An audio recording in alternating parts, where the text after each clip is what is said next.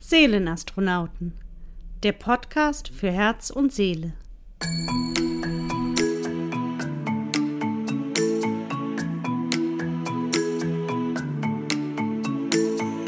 Hallo und herzlich willkommen bei Seelenastronauten zu einer neuen Folge. Ich wünsche dir einen friedvollen Tag.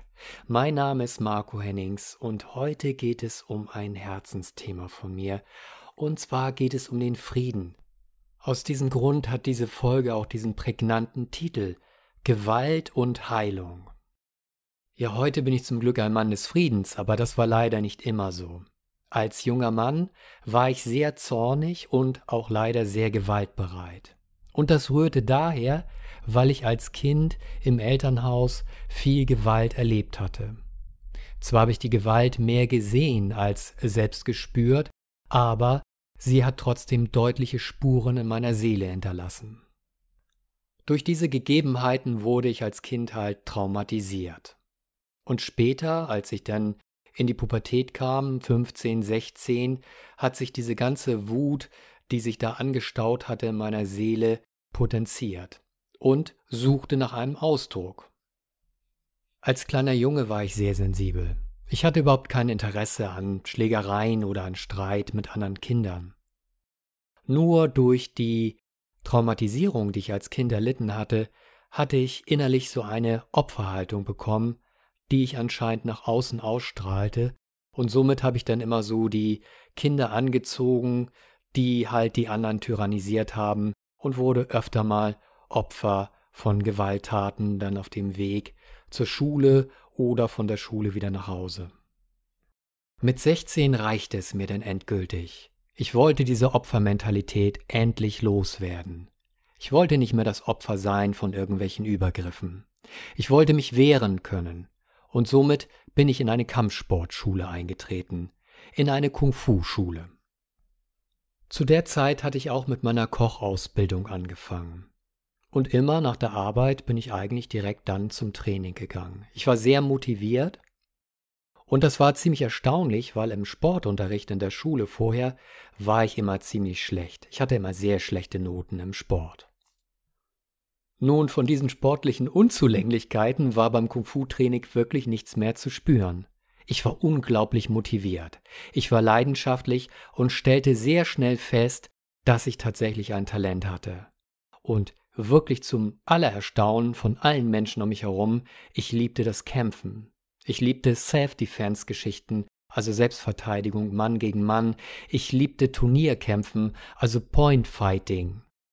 Solche Turniere waren also keine Vollkontakt-Turniere, wo es darum ging, den Gegner K.O. zu schlagen, sondern es ging eben um Punkte. Wer mehr Punkte hatte als sein Gegner, der gewann den Kampf. Desto mehr Kämpfe man gewonnen hat, umso höher stieg man natürlich auch auf und am Ende, wenn man alle seine Gegner besiegt hatte, dann hatte man am Ende vielleicht den ersten Platz erreicht. Also bei diesen Kämpfen ging es halt um Punkte und somit ging es um Technik, Schnelligkeit und auch Gewitztheit weil wenn man einen gleich starken Gegner hatte, dann musste man gucken, wie man den austrickst, wie man schneller ist, wie man ihn dazu bringt, einen Fehler zu machen, und das fand ich total faszinierend. Als Kind war ich auch ein großer Fan von Bruce Lee-Filmen. Und viele Kampfsportler, erfolgreiche Kampfsportler, berichten davon, dass sie durch Bruce Lee-Filme eigentlich erst zum Kampfsport hingeführt wurden, also inspiriert wurden. Und ähm, das ging mir eigentlich genauso, nur dass ich als Kind dachte, naja, das wird nie was, das könnte ich nie. Mein Vater hatte auch eine Zeit lang Kung Fu betrieben und ich war auch eine Zeit lang bei seinen Trainingseinheiten manchmal dabei. Und natürlich war ich auch auf seinen Turnieren und habe ihm zugeguckt, wie er dann gekämpft hat auf der Matte. Und da habe ich schon viel von dieser Turnierluft schnuppern dürfen. Mein Vater war eine sehr unnahbare Person und auch sehr streng, was die Beziehung zu mir anging. Wenn man ihn so beobachtet hat mit seinen Freunden, auch beim Sport und so, da war er immer eine sehr offene Person, immer sehr freundlich und hatte viel zu lachen mit seinen Kumpels und er war sehr beliebt. Und ich versuchte meinem Vater immer irgendwie gerecht zu werden oder ihm zu gefallen, und das hat leider nicht funktioniert, weil mein Vater irgendwelche Erwartungen an mich gesetzt hatte, die ich überhaupt nicht erfüllen konnte. Das war nicht möglich. Er erwartete zum Beispiel von mir, dass ich ein, ein Kämpfer bin von Haus aus, so wie er das als junger Mann oder als Kind gewesen ist. Oder ähm, dass ich im Sport in meine Eins mit nach Hause bringe. Und das war alles nicht so. Ich war einfach ein sanftes Kind. Und ich glaube, als ich dann mit 16 dann freiwillig, ganz von alleine mit dem Kampfsport angefangen habe, auch mit dem Kung Fu, auch in derselben Kung Fu-Schule wie er, ähm, ja, da war, glaube ich, ziemlich glücklich darüber, dass ich damit angefangen hatte. Trotz allem änderte sich nicht viel von seiner Unnahbarkeit mir gegenüber und ähm, egal, was ich auch beim Kampfsport machte oder wie erfolgreich ich auch war, es genügte ihm nie. Aber kommen wir nochmal zurück zu meiner Anfangszeit als Kampfsportler. Zunächst kommt man ja in eine Anfängergruppe, wenn man damit beginnt. Und man hat dann sozusagen den weißen Gürtel. Und dort lernst du erstmal die ganzen Basics, also die ganzen Grundtechniken, die du brauchst, um darauf später dann aufzubauen, um das dann weiterentwickeln zu können. Das sind dann die verschiedenen Schläge, das sind die verschiedenen Tritte, das sind die verschiedenen Stände, so nennt man das. Und ähm, dass man halt eine Balance bekommt, dass man ein Gefühl bekommt für seinen Körper, dass man ein Distanzgefühl bekommt ähm, und solche Dinge. Das sind so die Grundlagen, die du erstmal brauchst, wenn du mit dem Kampfsport anfängst. Und ich erinnere mich noch ganz genau, wie sehr ich die höheren Gurte bewundert habe, die dann natürlich in anderen Klassen trainiert haben als ich. Ich war ja da noch in einer Anfängergruppe und die höheren Gurte haben dann natürlich unter sich eher trainiert als mit Anfängern zusammen. In Kampfsportschulen gelten natürlich ganz besondere Regeln, nach denen man sich zu verhalten hat. Und die wichtigste Person ist natürlich der Meister. Im Kung Fu würde man Sifu sagen, ähm, beim Karate kennst du den Ausdruck vielleicht, da ist es der Sensei. Und Sifu ist natürlich die Person, der am allermeisten Respekt zukommt. All diese Regeln und Grundlagen liegen natürlich alten Traditionen zugrunde. Solche Traditionen sind natürlich sehr wichtig in allen Kampfsportschulen. Was der Laie aber oftmals nicht weiß, ist, dass es in den westlichen Kampfsportschulen eigentlich nur noch um die reine Technik geht. Also, dass da etwas Spirituelles hintersteckt, das wissen eigentlich die wenigsten Leute. Also, dass der Kampfsport eigentlich einen spirituellen Background hat. Und ich habe ja mit dem Kampfsport angefangen, um mein Selbstbewusstsein zu stärken. Und das ist auch immer das, was man von allen Seiten hört. Mach doch dann Kampfsport, damit du selbstbewusster wirst. Und das stimmt auch, man wird auch selbstbewusster dadurch. Die Problematik ist nur, wenn du in deiner Kampfsportschule keinen Lehrer hast, der dir auch diesen spirituellen Background mitgibt, dann kann es sein, wenn du seelische Verletzungen in dir trägst, dass dann dein Ego explodiert. Und in meinem Fall war das so. Ich wurde immer stärker und besser, aber ich wurde auch immer arroganter und unnahbarer. Zum einen habe ich das natürlich auch von meinem Vater übernommen, weil der mir das so vorgelebt hatte, aber gleichzeitig habe ich dasselbe auch bei meinem Sifu zum Beispiel immer vermittelt bekommen. Auch er war sehr unnahbar, ähnlich wie mein Vater, interessanterweise. Das ist aber auch ein Muster, was sich wiederholt. Nicht nur bei mir war das so der Fall, sondern auch bei anderen Schülern, mit denen ich zum Beispiel auch zusammen trainiert habe. Es waren aber immer diejenigen, die auch seelische Verletzungen hatten und die ihr Selbstbewusstsein eigentlich durch den Kampfsport stärken wollten und ihre Persönlichkeit in Anführungsstrichen veredeln wollten, dann aber oft auch in diese Falle getappt sind, dass ihr Ego zu mächtig wurde und sie durch die Macht, die sie bekommen hatten durch den Kampfsport, das dann an anderen ausgelassen haben. In meinem Fall zum Beispiel war das dann auch so, dass ich immer öfter selbst auch Streit gesucht habe mit anderen jungen Männern, in den Diskotheken, wo ich unterwegs war. Ich hatte eine Clique, meine Freunde, mit denen ich unterwegs war, und wir waren dann natürlich auch eine eingeschworene Gemeinschaft. Und wir haben uns gegenseitig auch immer wieder angetriggert, weil alle natürlich dann harte Kerle sein wollten und alle irgendwie Kampfsport gemacht haben. Und wir uns gegenseitig dann natürlich auch immer angestachelt haben, ähm, wenn es dann irgendwelche Streitgeschichten gab oder wir auf Gruppen von anderen Klicken äh, getroffen sind von Männern und dann gab es dann hin und wieder dann auch mal richtig Streit und Schlägereien. Gott sei Dank habe ich in der Zeit ähm, die Verletzungsrate hielt sich in Grenzen, weil ich trotzdem immer noch so einen Ehrenkodex hatte. Und dieser Ehrenkodex war ganz, ganz klar, es wurden keine Waffen benutzt und natürlich wurde auch nicht noch nachgeschlagen, wenn der andere Gegner schon am Boden war oder wenn er aufgegeben hatte. Und das war bei meinen Freunden nicht anders, auch sie hatten diesen Ehrenkodex noch. Heutzutage vermisse ich diesen Ehrenkodex und man hört ja oft in den Medien, dass es zu brutalen Übergriffen gekommen ist, wo junge Männer sich geprügelt haben und wo es dann kein Ende nahm, wo noch nachgetreten wurde, wenn der Gegner am Boden lag oder schlimmere Dinge passiert sind, die ich jetzt hier nicht ausführen möchte. Aber gerade deswegen ist es so wichtig, weil unsere Gesellschaft auf dieser Ebene anscheinend immer mehr zu verrohen scheint, dass wir begreifen, dass all diese Kampfkünste zum Beispiel einen spirituellen Background eigentlich haben. Und dass es so wichtig ist, dass die Kampfsportschulen an sich diese Spiritualität wirklich auch wieder, vor allen Dingen in der westlichen Welt, wieder mit hineinnehmen in ihre Systeme und diese auch für wichtig erachten. Die Legende, wie Kung Fu oder die Kampfkunst eigentlich entstanden ist, besagt, dass im Shaolin-Tempel buddhistische Mönche halt für die Erleuchtung gearbeitet haben. Also sie haben meditiert und sie haben ihre Praktiken, ihre Mantren etc. etc. Ähm, praktiziert. Und eines Tages kam Bodhidharma zu ihnen, ein, ein indischer Mönch. Und Bodhidharma hat beobachtet, dass die Mönche relativ schnell bei ihren Meditationen eingeschlafen sind. Also die sind eingenickt während der Meditation. Und somit kommen sie natürlich nicht so schnell zur Erleuchtung, als wenn sie das bewusster tun würden. Somit hat Bodhidharma überlegt, was man machen könnte. Und irgendwie aus der Tierwelt hat er sich inspiriert gefühlt und hat sich dann überlegt, ähm, dass wenn man die Tiere nachahmen würde, in ihren Stellungen, in ihren Bewegungen, dann würde man das mit dieser Meditation verknüpfen können und dadurch würden die Mönche nicht mehr einschlafen. Und das sind die sogenannten fünf Tiere, die dann im Kung Fu entstanden sind. Das ist einmal der Drache, das ist die Schlange, der Tiger, der Leopard und natürlich der Kranich. Der Ursprung der Kampfkunst ist also der Buddhismus oder, wenn man es weiterspannt, die Spiritualität, die dahinter steht.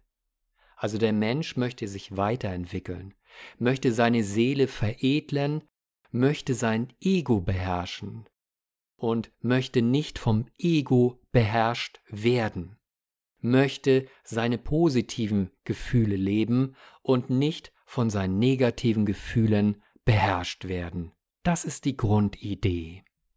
Es geht also um Erleuchtung. Das ist die Ursprungsidee hinter allen Kampfkünsten. Erst später haben die Mönche dann die Kampfkunst so richtig kultiviert und entwickelt, nachdem sie immer wieder angegriffen worden sind oder Dörfer im Umfeld angegriffen worden sind von Banditen, Räubern oder anderen Ländern. Dann wurde erst diese Kampfkunst richtig kultiviert und auch praktiziert. Vorher war es einfach nur, damit die Mönche nicht einschlafen während der Meditation. Nun kann man ja sagen, dass der Drache zum Beispiel kein echtes Tier ist in dem Sinne, wie wir es kennen. Und wir wissen aber, der Drache ist ja auch sehr fest verankert in der Mythologie der Chinesen und hat dort seinen festen Platz. Und er wurde schon immer als Glücksbringer geschätzt. Und man findet ihn zum Beispiel auch in der Astrologie, im Feng Shui und natürlich in Tempeln und so weiter wieder.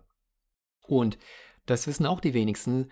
In der chinesischen Kampfkunst, also im Kung Fu, ähm, wird er häufig auch als die höchste aller Tierformen angesehen. Aber lass uns doch mal schauen, was hinter dem Drachen so steht. Und symbolisch steht der Drache für Shen, also dem Geist und dessen Präsenz. Und wenn man diese Drachentechniken trainiert, entwickelt man einen klaren, kraftvollen Geist und schärft bei sich den mentalen Fokus. Der Drachenspirit steht also für eine gestärkte Geisteskraft, hilft dir bei deiner Entscheidungsfindung und ist dir bei deinem spirituellen Entwicklung oder auf deinem spirituellen Weg vom großen Nutzen. Du siehst also, wie viel Symbolkraft allein schon hinter dem Drachen steht. Und das ist nicht nur Mythologie, sondern es geht auch wirklich so weit hinein bis in die Spiritualität. Es ist ein spirituelles Symbol, was wir da haben. Und es wirkt in uns, wenn wir es benutzen. Wenn wir es zum Beispiel als Medaillon tragen oder als Bild aufhängen oder halt die Formen, also praktisch die Bewegungsabläufe des Drachen wie im Kung Fu nachstellen dann kommen wir praktisch auch in die Energie des Drachen. Und das ist die Idee dabei. Und diese spirituelle Symbolkraft finden wir auch in den anderen Tieren. Schauen wir uns mal die Schlange an. Und die charakteristische Eigenschaft der Schlange im Kung Fu ist das Shi. Im Japanischen würdest du sagen beim Karate Ki, also die Lebenskraft wird damit beschrieben. Daher eignen sich Schlangentechniken besonders, um den Energiefluss zu trainieren, ihn zu stärken und die Ausdauer zu fördern. Qi ist die Grundsubstanz für innere Kraft. Es fördert die Gesundheit, die Ausdauer und das Glück. Häufig wird die Schlange aufgrund von gewissen Ähnlichkeiten und wegen dem engen Zusammenhang von Energie und Geist auch als Erdendrache bezeichnet. Das war mir übrigens auch nicht so klar, dass die Schlange so für die Lebensenergie steht, also für das Chi oder Ki. Aber wenn ich mir das Kundalini-Yoga anschaue oder diese Kundalini-Praktiken, wo es darum geht, die einzelnen Chakras zu aktivieren, in denen die Schlange nach oben kriecht bis ins Scheitelchakra, um dann die Erleuchtung zu eröffnen, macht das Ganze auch gleich wieder Sinn für mich. Wenn man Schlangentechniken benutzt, um seinen Gegner im Kampf zu besiegen, greift man zum Beispiel auch die Vitalpunkte an, um der Gesundheit auf dieser Ebene zu schaden. Auch das war mir nicht so ganz klar. Jetzt weiß ich es besser. auch ich lerne was dazu, während ich diesen Podcast mache. Wunderbar, oder? Und ja, und was können wir jetzt auch vom Tiger lernen? Und der Löwe zum Beispiel, der gilt ja als unangefochtener König der Tiere. Aber der Tiger, der gilt als König des Dschungels. Und das liegt daran, weil ein einzelner, wirklich explosiv und zugleich geschmeidig aussehender Schlag genügt, um seiner Beute das Genick zu brechen. Anstrengung ist ihm dabei in der Regel nicht anzumerken. Es ist ein sehr geschmeidiges Tier und kraftvolles Tier. Und was wenig Energie braucht, um seine Beute halt zu erlegen. Und in der Kampfkunst steht der Tiger für innere Kraft. Und die Chinesen, die sagen halt, dass die Tigerformen, diese Tigerkatas oder Kyuns, halt die Knochen stärken, also das sogenannte Ku-Shi, wie es im Chinesischen heißt, die Knochenenergie fördert. Also die Tigertechniken stehen für geballte innere Kraft. Und der Tiger steht natürlich ebenso für Mut und für Wildheit. Wenn also jemand die Tigertechniken trainiert, dann hilft es ihm, seine innere Kraft zu verstärken. Und es hilft ihm in allen Dingen des Lebens bessere Ergebnisse zu erzielen, egal ob es jetzt bei der Arbeit ist oder bei seinen Hobbys oder eben auch bei der Kampfkunst. Und jetzt wird spannend, ähm, man sagt ihm auch nach, dass wenn schüchterne Personen oder verschlossene Personen ähm, diese Tigertechniken trainieren, dann verhilft es ihnen, zu mehr Selbstvertrauen und aus sich herauszugehen und mehr Mut zu fassen. Beim Tiger muss ich auch immer an die sogenannte Tigerklaue denken, die man so aus Filmen, aus Kampfsportfilmen kennt. Und da werden die Gegner ja oft gekratzt. Und ähm, aber eigentlich ähm, im, im wahren Kung Fu ist es eigentlich so, dass damit tatsächlich Fleisch rausgerissen werden soll aus dem Körper, Energiepunkte zerstört werden sollen oder gelähmt werden sollen oder sogar Gelenke ausgerenkt werden sollen. Also so kraftvoll ist diese Technik. Du meine Güte, da steckt ganz schön was hinter. Das wünscht man seinen ärgsten Feind nicht, oder? Und dann kommen wir auch schon zum nächsten Raubtier, zum Leopard. Und der Leopard zeichnet sich ja aus als hervorragender Jäger. und die können über kurze Distanzen rasende Geschwindigkeit aufnehmen. Die können sich unglaublich leise anschleichen oder wenn die auf dem Baum gelauert haben, stürzen sie sich explosionsartig auf ihre Beute. Die Leopardentechniken im Kampf, also beim Kampfsport, ähm, beinhalten blitzschnelle Konter und schnelle Schlagkombinationen. Also das Training mit dem Leopardenstil verhilft dir dann dazu, alltägliche Aufgaben schneller erledigen zu können. Last but not least kommt noch der Kranich. Und dieser Vogel ist dafür bekannt, seine Energie elegant auf einem Bein stehend zu halten und sich dann plötzlich im Windeseile in die Lüfte zu erheben, wenn es nötig ist. Und mit seinem Schnabel sticht er blitzschnell und zielgenau zu. Also wenn man die Kranich-Techniken trainiert, dann trainiert man sein Ling, die Essenz der Eleganz. Also der Kranich-Stil hilft Menschen, die vielleicht tollpatschiger sind als andere oder die ihren Körper nicht ganz so gut kontrollieren können. Und dort hilft dann der Kranich-Stil. Und ich glaube, jetzt verstehst du ein bisschen besser, wie viel spirituelle Arbeit auch hinter diesen ganzen Kampfkünsten steht. Alle Aspekte unseres Seins, also von Körper, Energie und Geist, werden durch die Essenz der verschiedenen Tiere kultiviert. Und im Shaolin Kung Fu sagt man, ähm, die fünf Tiere machen Shaolin Kung Fu nicht nur zu einer effektiven Kampfkunst, sondern auch zu einem exzellenten System für physische, emotionale, mentale und spirituelle Entwicklung. Ich habe 30 Jahre Kampfsport gemacht.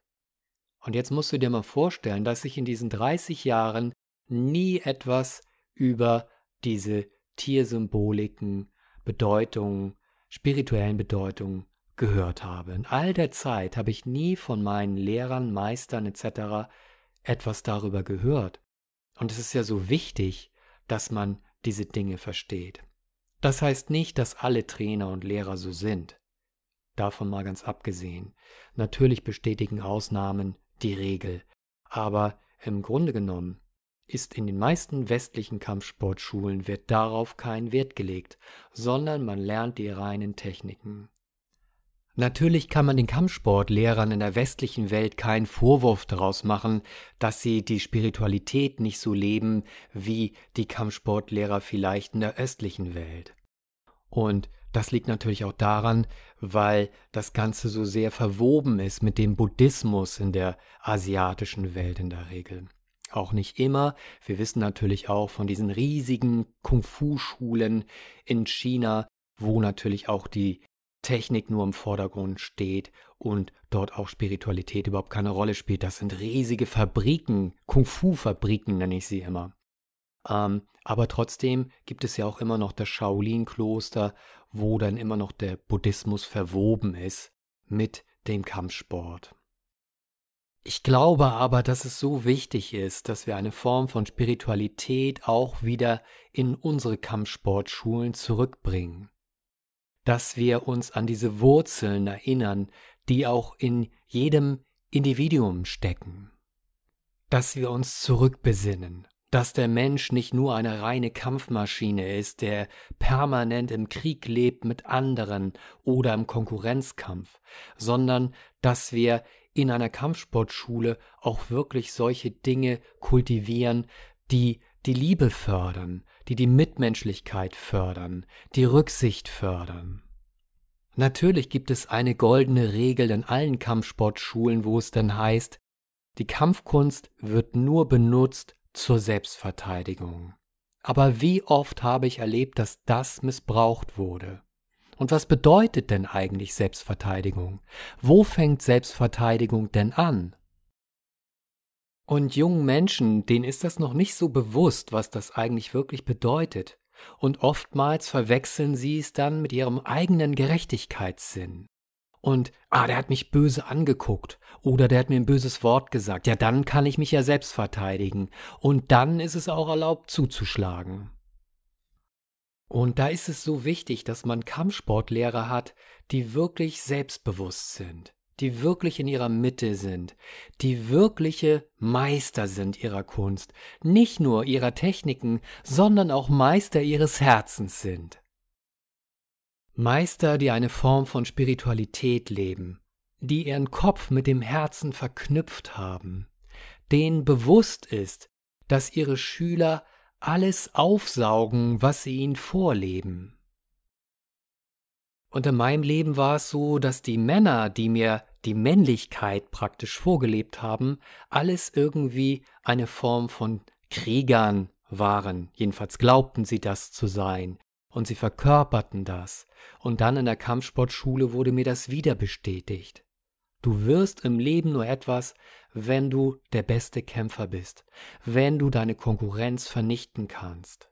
Aber so ist das Leben nicht. Aber ich glaubte das und ich folgte diesen Dingen und ich wollte halt der Beste werden und ich wollte meine Gegner oder meine Feinde vernichten können oder jedenfalls so in Angst versetzen, dass sie mich in Zukunft in Ruhe lassen würden. Sicherlich waren das aber nie bewusste Gedanken, sondern das ist etwas, was in meinem Leben mitgeschwungen hat.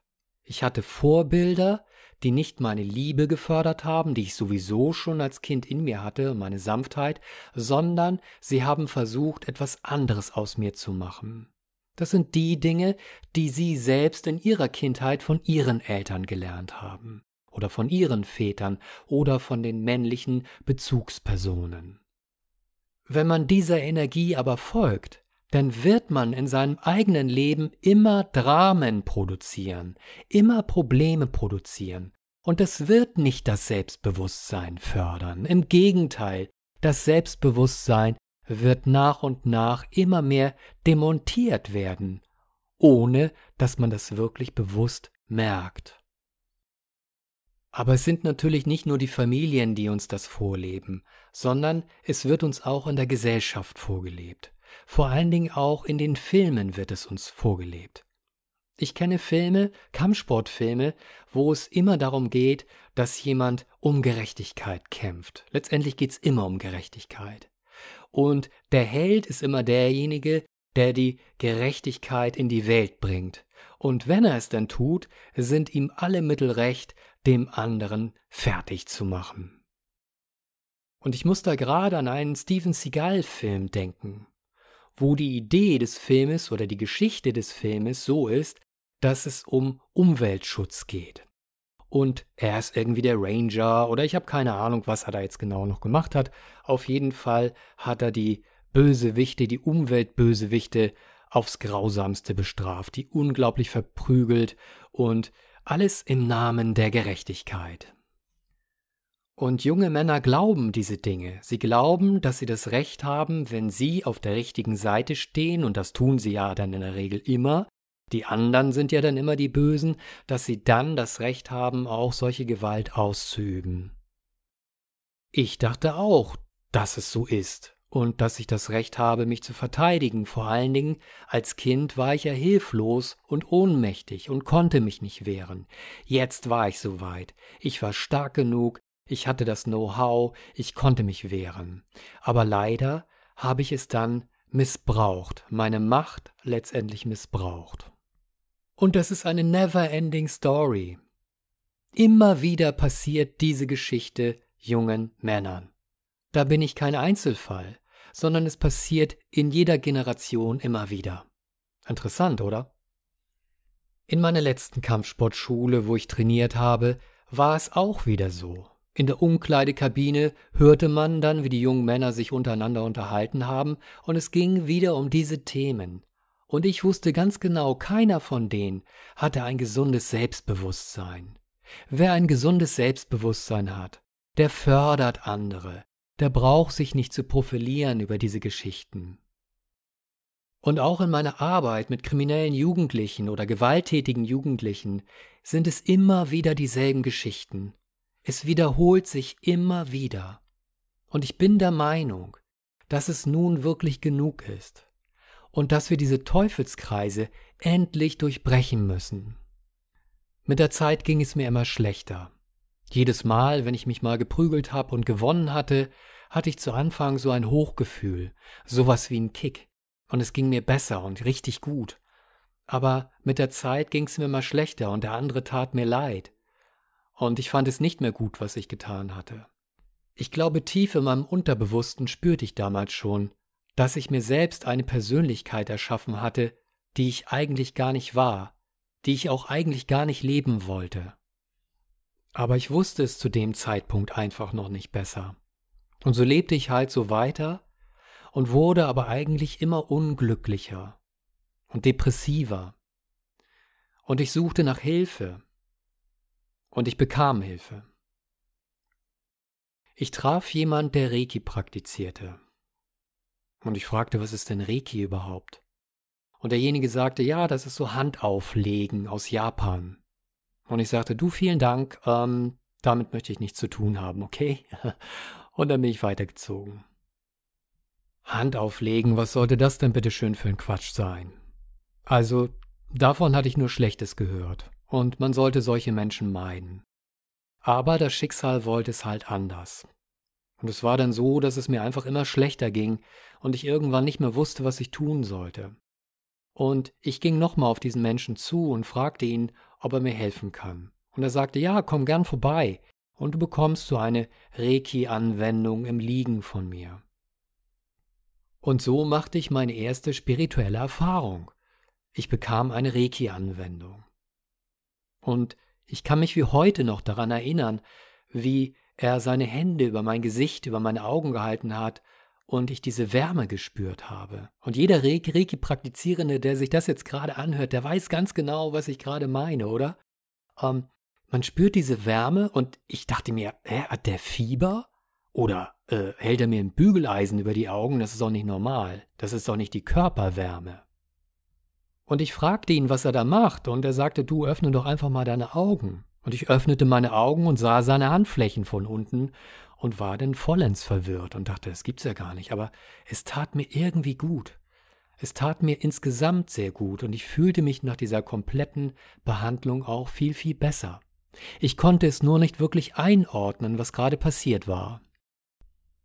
Also erzählte ich meinen Freund von meinen Empfindungen und sagte ihm, dass ich nicht verstehe, was gerade passiert ist. Und er sagte, ja, er würde verstehen, warum ich es nicht verstehe. Und er sagte mir, naja, es ist halt so, wenn man zum allerersten Mal so eine Erfahrung macht, dass es ein bisschen dauert, bis das Unterbewusste bzw. das Bewusstsein in dem Fall das Ganze wirklich verstanden hat. In der Regel macht man dann noch ein paar Sitzungen und man versteht das Ganze immer ein bisschen besser. Und dann sagte er, und wenn du wirklich hinter die Kulissen gucken willst, dann solltest du so ein Reiki-Seminar mitmachen. Und ich sagte, okay, man kann das lernen. Ja, das kann man lernen und das macht man dann in so einem Seminar. Und ich gebe demnächst so ein Grundseminar. Der erste Reiki-Grad, so heißt das dann. Und ich sage, okay, und was lerne ich da? Na, du lernst diese ganzen Dinge von Reiki, wo es herkommt, wer es entwickelt hat und wie man es praktiziert. Und ich, okay, hm, das klingt gar nicht so schlecht. Aber meinst du wirklich, dass ich das kann? Weil eigentlich können das doch nur so Wunderheiler, oder? Und wenn ich heute darüber nachdenke, dann muss ich wirklich schmunzeln, denn ich habe an solche Sachen wie Handauflegen und so ja nicht geglaubt. Und aber trotzdem habe ich dann irgendwie gedacht, dass solche Dinge nur Wunderheiler können. Und mein Freund sagte mir dann, dass es wirklich jeder lernen könnte und dass es sogar im Menschen angelegt ist. Seine letzten Worte überzeugten mich dann endgültig, das Seminar zu besuchen. Marco, du kennst doch das Yin und Yang-Symbol, das männliche und weibliche Prinzip. Ich sagte, ja, natürlich kenne ich das. Alle Kampfsportschulen haben das Yin und Yang-Symbol in ihrem Logo. Genau, sagte er. Im Moment lebst du die männliche Energie. Und die weibliche lebst du gar nicht. Was viele Menschen nicht wissen ist, dass die weibliche Energie aber genauso wichtig ist. Und dass das die heilende Kraft in dir ist, die nährende Kraft. Und ich sagte, okay, das war mir nicht so klar. Du kannst doch mit deinen Händen jemand verletzen oder im schlimmsten Fall sogar töten, oder? Ja, das stimmt. Solltest du dann nicht lernen, wie man mit den Händen heilt, damit du wieder in deine Mitte kommst? Und so begann meine Ausbildung im Reiki. Und das Seminar war wunderbar und eröffnete mir eine völlig neue Welt. Ich warf viele meiner Vorurteile über Bord, die ich gemacht hatte, übers Handauflegen, und merkte, dass doch viel mehr in dem Menschen steckt, als ich bis dahin geglaubt hatte. Natürlich verschwanden nicht sofort alle meine Traumata aus der Kindheit. Dies sollte noch ein längerer Prozess werden. Aber es waren die ersten Schritte in die richtige Richtung. Leider kann ich hier bei diesem Podcast jetzt nicht die ganze Geschichte erzählen. Die ist natürlich noch viel, viel komplexer. Ich möchte diese Anfänge nur erzählen, damit du verstehst, warum ich das heute tue, was ich tue. Und wir wollen ja eigentlich in diesem Podcast auch über die Heilung reden von Gewalt. Und da will ich gleich wieder hinkommen. Aber wenn du dir weiterhin meine Podcasts anhörst, in der Zukunft, dann werde ich immer mal wieder über meine Arbeit berichten, beziehungsweise über meine Entwicklung und meinen Prozess ähm, zu meiner eigenen Spiritualität oder beziehungsweise zu meiner Transformation. Ja? Reiki half mir, dass ich mein Herz immer mehr öffnete, dass sich dieser Panzer langsam auflöste, den ich um meinen ganzen Herzen aufgebaut hatte, dass sich dieser Panzer langsam anfing zu lösen. Aber es passierten dann auch noch Dinge in meinem Leben, die mich weiter aufrüttelten, dass ich diesen alten Weg nicht weiter beschreiten konnte. Zu der Zeit ging ich mit meiner damaligen Freundin zu einem Markt und wir kauften dort Gemüse und ähnliches. Und auf dem Rückweg ähm, gingen wir die Straße längs und vor uns ging ein Pärchen und der Mann, der da vor uns ging, der hatte so ein Kopftuch auf und das sah ziemlich breit aus. Und ich dachte mir so, Mann, das ist aber echt ein breiter Kerl, der sieht kräftig aus. Wenn ich mit denen in Streit geraten würde, dann hätte ich wirklich harte Arbeit zu tun. Ja, das musst du dir mal vorstellen, dass man sich immer solche Gedanken macht, dass man immer in so einer Form von, ja, man könnte angegriffen werden, der nächste Ninja wartet hinter dem nächsten Busch auf mich. Das war tatsächlich so diese Kriegermentalität, die man sich durch den Kampfsport auch dann angewöhnt. Aber dann passierte was ganz Interessantes. Dieses Pärchen ging, ich weiß nicht wie viel Meter vor uns, vielleicht 20, und ihm kam ein einzelner Mann entgegen mit Brille. Und die beiden rempelten sich an, also an den Schultern, und der Mann mit dem Kopftuch drehte sich sofort zur Seite, brüllte den Mann an, Kannst du nicht aufpassen, bin ich dir zu breit? und schlägt ihn direkt ins Gesicht. Und der andere Mann, völlig hilflos, völlig schutzlos, er kann sich nicht decken oder sich schützen vor diesem Schlag, der fängt dem wirklich komplett im Gesicht und er schlägt, also er fällt wie ein Baum. Sowas habe ich noch nie vorher gesehen. Er fällt wie, wie ein Baum und knallt mit dem Kopf auf diesen Asphalt und ist sofort ohnmächtig. Und ich rufe dem Kopftuchmenschen zu, Mensch, was machst du denn? Wieso schlägst du denn sofort zu? Hast du nicht gesehen, er hat mich angerempelt. Ja, das habe ich gesehen, aber deshalb schlägt man nicht sofort zu. Im ersten Moment dachte ich, er wollte mich auch noch angehen, aber dann drehte er sich um und lief mit seiner Freundin davon. Wir leisteten dann erstmal erste Hilfe und ein Fenster ging auf und eine Dame mit Telefon rief uns zu, dass sie einen Krankenwagen und die Polizei gerufen hatte. In der Zeit, als wir auf den Krankenwagen gewartet haben, wachte der Mann mit der Brille wieder auf. Ich half ihn ein bisschen hoch, nahm ihn etwas in meine Arme, und er fing an zu weinen. Und er erzählte mir dann, dass er immer wieder solche Situationen erleben würde, dass er immer Pech in seinem Leben hätte und dass es wohl seine Schuld wäre. Und ich fragte ihn, wie kommst du denn darauf, dass es deine Schuld sein könnte? Ja, das ist ja immer so in meinem Leben. Und dann sagte ich ihm, wie ist es denn passiert, dass du ihn angerempelt hast? Und er sagte, ich kann doch nicht gut sehen. Ich kann doch nicht gut sehen. Ich hab mich einfach verschätzt. Und somit hab ich ihn angerempelt. Aber das wollte ich doch gar nicht. Ich hab ihn einfach nicht gesehen. Dann kam der Krankenwagen und die Polizei. Der Mann wurde aufgeladen und in ein Krankenhaus gebracht. Die Polizei machte ihre Zeugenaufnahme bei uns und wir gingen dann danach nach Hause. Wenn man von einer Minute zur nächsten in so eine Situation geschleudert wird oder sich dort wiederfindet, dann ist man natürlich total aufgeregt und man kann keinen klaren Gedanken fassen. Und erst später wurde mir dann bewusst, was eigentlich da gerade passiert war. Und mir wurde klar, da sind sich gerade zwei Blinde begegnet. Der eine blind vor seinem eigenen Ego, der sich angegriffen gefühlt hatte, weil er angerempelt wurde und seine Gefühle nicht unter Kontrolle hatte und sofort zugeschlagen hat. Und der andere in der Opferrolle, der immer der Meinung war, ihm würden solche Sachen passieren und dann tatsächlich langsam blind wurde und nicht mehr gut gucken konnte. Und deshalb wurde mir klar, da haben sich zwei Blinde getroffen. Symbolisch natürlich, aber irgendwie nicht nur symbolisch, sondern tatsächlich real. Und es erinnerte mich daran, wie ich als Kind war, als ich in dieser Opferposition war und tatsächlich schon glaubte, mir passiert immer wieder sowas, dass mich irgendjemand tyrannisiert oder mich quält. Später war ich denn derjenige, der zur Tat geschritten ist, der sein, ja, der sich schützen wollte und dadurch ähm, sein Ego gepusht hat und dann Kämpfer war. Und dann kam ich halt in diese Rolle des Angreifers, des Täters. Also ich kannte beide Positionen. Mir war ganz klar, warum dieser Täter mit dem Kopftuch direkt zugeschlagen hatte. Mir war auch klar, warum der andere dann in diese Opferrolle gegangen ist. Und bei beiden ist es so, dass ein einziges Gefühl sie dominiert hat, und das ist die Angst. Beide hatten Angst, verletzt zu werden. Der eine hat angefangen, in die Täterposition zu wechseln, damit er nicht mehr angreifbar ist.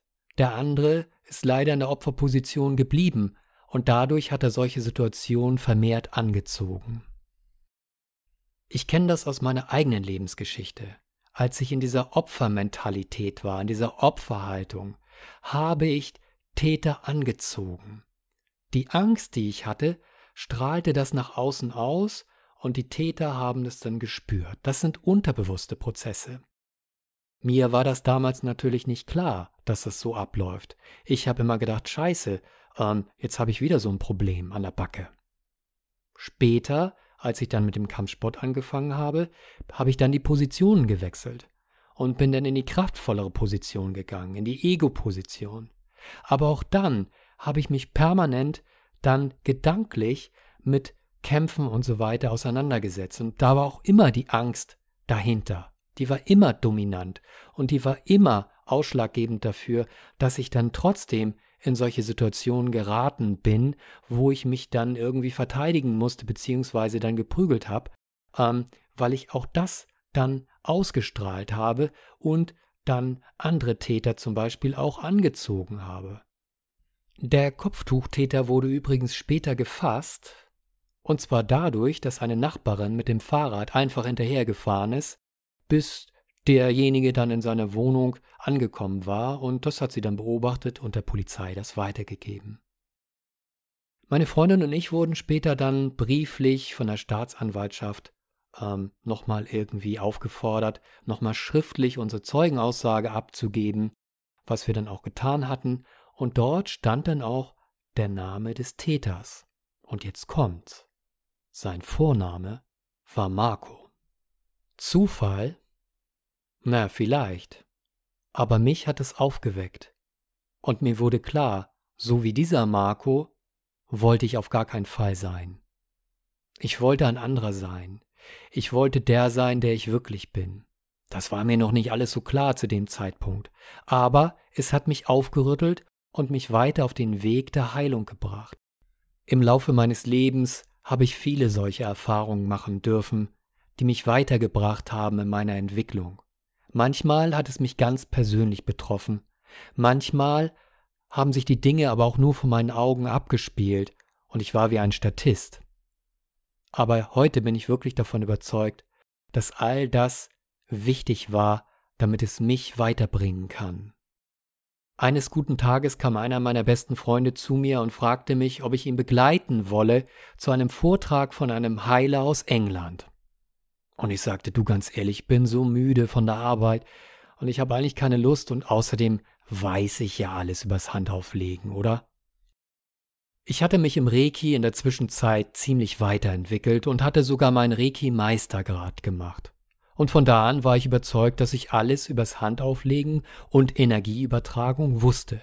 Aber das war ein Irrtum. Und wieder kam das Schicksal zu mir und sagte, nein, nein, Da gibt es noch mehr zu lernen. Also los. Ich war sehr froh, dass schlussendlich mein bester Freund mich überredet hatte, zu diesem Vortrag zu gehen. Das war das Beste, was mir zu dem Zeitpunkt passieren konnte. Malcolm Southwood war absolut außergewöhnlich. Seine ganze Erscheinung, seine Ausstrahlung, seine Liebe für die Menschen und all das Wissen, seine Erfahrungen, die er mit dem englischen geistigen Heilen gemacht hat. In einem zweistündigen Vortrag erklärte er uns Anwesenden, wie er dazu gekommen war und wo man die Art des Heilens einsetzen konnte. Aber das Spannendste war für mich, dass Malcolm in seinem geistigen Heilen eine Methode entwickelt hatte, wo er mit seelischen Traumata arbeiten konnte, beziehungsweise Traumata auflösen konnte. Er erklärte seinen Zuhörern, wie das Unterbewusste funktionierte und wie es sich durch Schocks Traumata aufladen konnte. Als er mit seinem Vortrag fertig war, war ich davon überzeugt, dass ich endlich den Mann gefunden hatte, der mir helfen konnte. Es gab einen kleinen Buchstand, wo Malcolm sein Buch verkauft hatte. Ich wollte mir unbedingt dieses Buch kaufen, aber es gab leider keins mehr. So machte ich mich traurig auf den Heimweg, aber so nach drei Minuten lief mir der Verkäufer hinterher und sagte, ich hab doch noch eins übrig. Möchtest du das haben? Und natürlich sagte ich ja.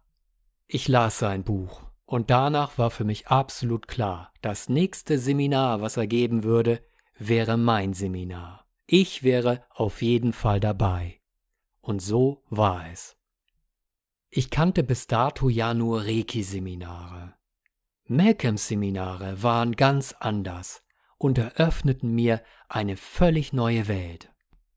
Viele Fragen, die mir beim Reiki offen geblieben sind, beantworteten sich durch Malcolms Seminar. Und es ging noch viel, viel weiter. Es blieb nicht bei diesem einen Seminar, es ging noch viel weiter, und ich entdeckte, dass ich ein Talent hatte für die Methodik, die Malcolm entwickelt hatte. Reiki hat bei mir den Anfang gemacht, diese harte Hülle aufzubrechen mein Herz zu öffnen und die Liebe wieder scheinen zu lassen. Aber Malcolm schaffte es mit seiner Traumaarbeit, all diesen letzten Rest, mit dem ich noch rumkämpfte, diesen aufzulösen und mich davon zu befreien. Interessant ist auch, dass seine Seminare in einer Kampfsportschule abgehalten wurden. Hm. Ich als Kampfsportler mit meinem Thema gehe zu einem Heiler, der mir in einer Kampfsportschule hilft, mich von meinen Traumata, die ich durch Gewalt erlitten hatte, mich davon zu befreien. Ist das noch Zufall? Hm, ich glaube nicht. Immer wieder gab es in meinem Leben solche Entwicklungen und ich habe Menschen getroffen, die mir geholfen haben, über mich selbst hinauszuwachsen. Und dafür bin ich sehr dankbar. Als ich Malcolm kennenlernte, bin ich auch parallel noch zu Schwitzhütten gegangen von Indianern. Ich habe in meinem vorigen Podcast Geheimnisse der Indianer ein bisschen darüber berichtet. Deshalb will ich da jetzt nicht so ins Detail gehen. Aber mein Vater, der hatte immer so einen Satz gesagt, als ich ein Kind war. Und zwar sagte er immer gerne, wenn man traurig war oder wenn ich geweint hatte, ein Indianerherz kennt doch keinen Schmerz. Also du brauchst nicht zu weinen. Das drückte nur aus, dass er damit nicht umgehen konnte, wenn sein Kind geweint hatte. Er wusste nicht, wie er es trösten sollte, also kam dieser Spruch, ein Indianerherz kennt keinen Schmerz. Heute weiß ich, dass das totaler Quatsch ist. Ich habe Vollblut-Indianer kennengelernt, Sonnentänzer, die den ganzen Körper vernarbt hatten von diesen Sonnentanzzeremonien. Darüber habe ich berichtet in dem vorigen Podcast, das möchte ich jetzt nicht wiederholen. Und das waren richtige Männer, richtige Krieger. Und sie sahen total normal aus.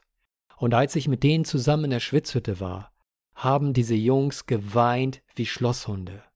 Weil wenn sie da ihre Zeremonien abhalten, wenn sie in der Schwitzhütte sind, das ist ihre Kirche, dann lassen sie all den Schmerz, all das Leid, all das Trauma, was sie erlebt haben, lassen sie dort los und zeigen es.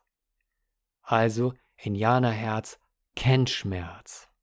Und auch ein Krieger darf mal weinen. Und auch dort Bei den Indianern habe ich viel über die Männlichkeit gelernt. Und auch dort habe ich gelernt, dass es in Ordnung ist, dass man seine weibliche Seite auch leben darf, dass man sie sogar leben muss. Wir brauchen es, dass wir diese Schockenergien oder diese Angstenergien, die wir uns irgendwie mal aufladen, dass wir diese ausweinen können. Wir Männer haben das nicht so gelernt, was auch daher rührt, dass wir das übernommen haben von unseren Vorfahren, die halt Preußen waren oder dann im Zweiten Weltkrieg gedient haben, und all die Traumatisierung, die sie dort erlitten haben, konnten sie kaum verarbeiten, nur durch Verdrängung beherrschen.